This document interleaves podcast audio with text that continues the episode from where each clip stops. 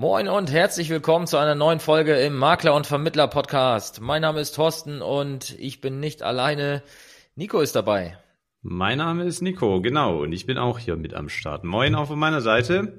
Und heute wollen wir mal ein paar Vertriebstipps geben aus dem Alltag eines Versicherungsmaklers und zwar zum Thema Riester-Rente. Thorsten, was ist dir passiert? ja, was ist mir passiert? Ich habe ja den Luxus, dass ich in einem Angestelltenverhältnis bin und dementsprechend nutze ich natürlich äh, die Steuerabzugs, äh, die die steuerfreien Beiträge sozusagen in eine Riester-Rente aus. Und ich habe gerade meine, äh, jetzt vor einer Woche oder zwei kam meine Mitteilung, meine Wertmitteilung, äh, wo dann auch immer schön drin steht, wie viel Zulagen geflossen sind. Und bei mir war es die volle Grundzulage in voller Höhe. Und bei meiner Frau 0 Euro, obwohl da eigentlich hätte stehen müssen 175 Euro Grundzulage und äh, was wären das eigentlich? 600 Euro Kinderzulagen. Mhm. Aber nichts davon war zu sehen und nach kurzem Überlegen kam ich auch drauf, äh, woran das liegt. Und äh, aber du kannst es mal erklären, weil du hast es mir gerade schon besser erklärt, als ich es wahrscheinlich jemals erklären kann. ähm, ja, deine Frau ist Beamtin und ja. äh, die, bei den Beamten muss ja alles immer ganz oberkorrekt sein und deshalb äh, möchte das Landesamt für Besoldung und Versorgung äh, erstmal von deiner Frau eine Datenschutzerklärung unterschrieben haben, dass sie berechtigt sind, ihre Daten weiterzugeben an die Zulagenstelle. Und wenn du das Formular den Namen vom Formular kenne ich jetzt nicht, aber es gibt dafür extra ein Formular. Natürlich. Ähm, wenn du das nicht eingereicht hast, dann äh, findet da kein Datenfluss statt. Also denkt die Zulagenstelle, ja, die Dame ist ja gar nicht förderberechtigt. Ja. Das ist der Hintergrund. Ne? Und ähm, deshalb äh, ich macht es Sinn, drauf. Dass, freu, ja, sprich. Ja, ich freue mich schon drauf, dieses Formular jetzt zu besorgen und äh, das an die richtige Stelle zu leiten. Ähm, das wird mit Sicherheit ein Abenteuer. Aber tatsächlich jetzt, wo du es vorhin erklärt hast, äh, kurz bevor wir gesprochen haben, äh, ist es mir eingefallen. Also wir haben das schon mal angestoßen ähm, damals, aber ja, offensichtlich nicht zu Ende gebracht. Wie das halt so ist mit äh, Kunden, ne? Die fangen Sachen an und bringen sie nicht zu Ende.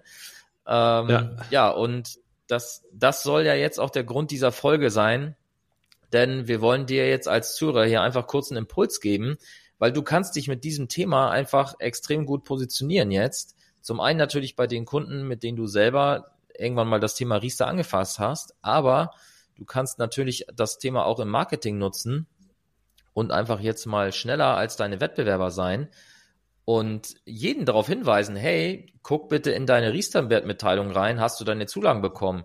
Und nicht nur ob oder nicht, sondern es gibt ja auch den Fall, dass du Zulagen bekommst, aber du kriegst halt nicht 175 Euro und 300 Euro Kinderzulage, sondern halt nur die Hälfte oder so, weil mhm. der Riester-Sparer vielleicht in den letzten fünf Jahren, seitdem du diesen Vertrag dort platziert hast oder jemand anders ihn platziert hat, eine Gehaltserhöhung bekommen hat und dadurch jetzt nicht mehr die vollen Zulagen bekommt. Und damit hast du nicht nur die Chance, dich als Dienstleister zu positionieren, sondern sogar Geschäft zu machen, weil du die Beiträge natürlich anpassen musst oder solltest.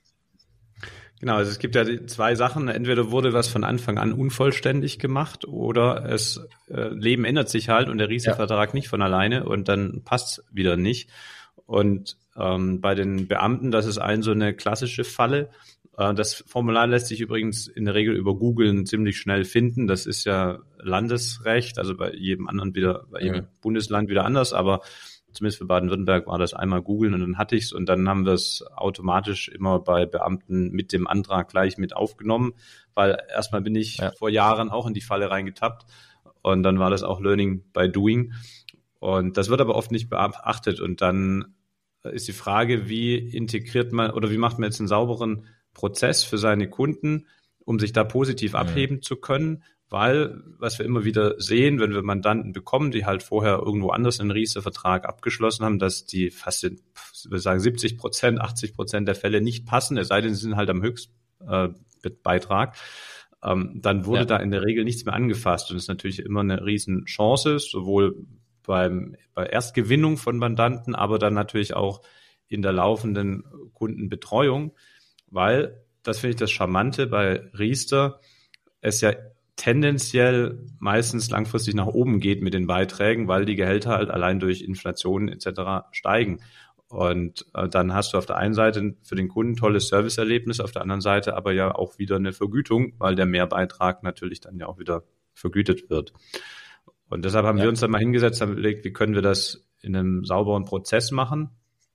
Und ähm, die große Herausforderung ist das Mitbekommen, ob es beim Kunden geht. Du hast ja schon gerade gesagt, Jetzt äh, gab es hier gerade einen kurzen Hänger, aber mein Satz hat damit geendet, ähm, dass ich sagen wollte, wir haben es inzwischen in den Jahrescheck integriert, wo wir automatisch die Gehälter ja der Kunden abfragen und auf der anderen Seite die Daten vom Controlling haben, ob die Zulage voll gezahlt wurde und damit das regelmäßig gegenchecken und dass ähm, sich auch wirtschaftlich für uns als Vermittler auf jeden Fall sehr lohnt, da dran zu bleiben. Also das kann man nur empfehlen.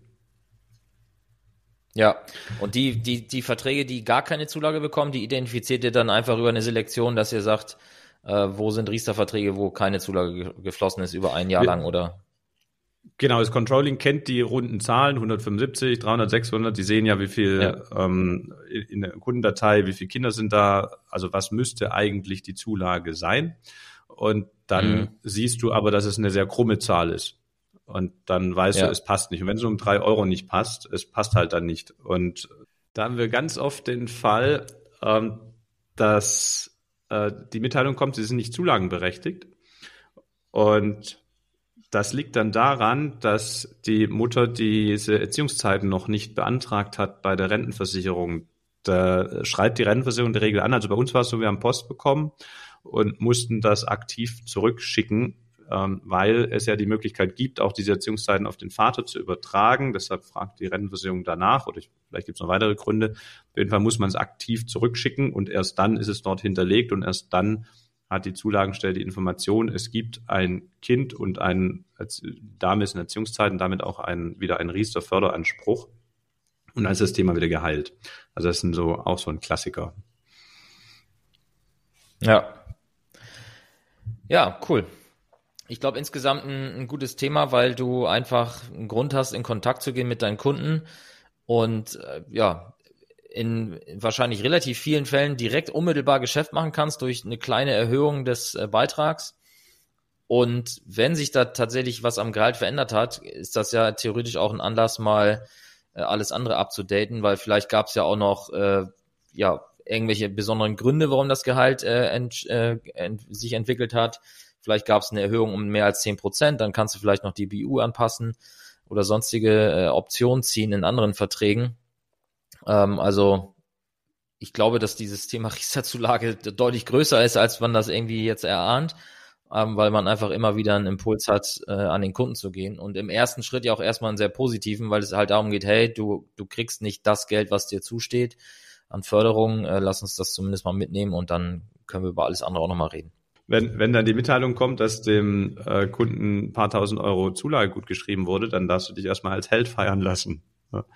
Das sorgt eben ja. für Kundenbindung. Und wie du sagst, da gibt es ganz viel Cross-Selling-Ansätze, weil ähm, auch dann, wenn ein Kind auf die Welt kommt, geht es ja darum, dass du sinnvollerweise eine Beratung machst, was braucht das Kind jetzt?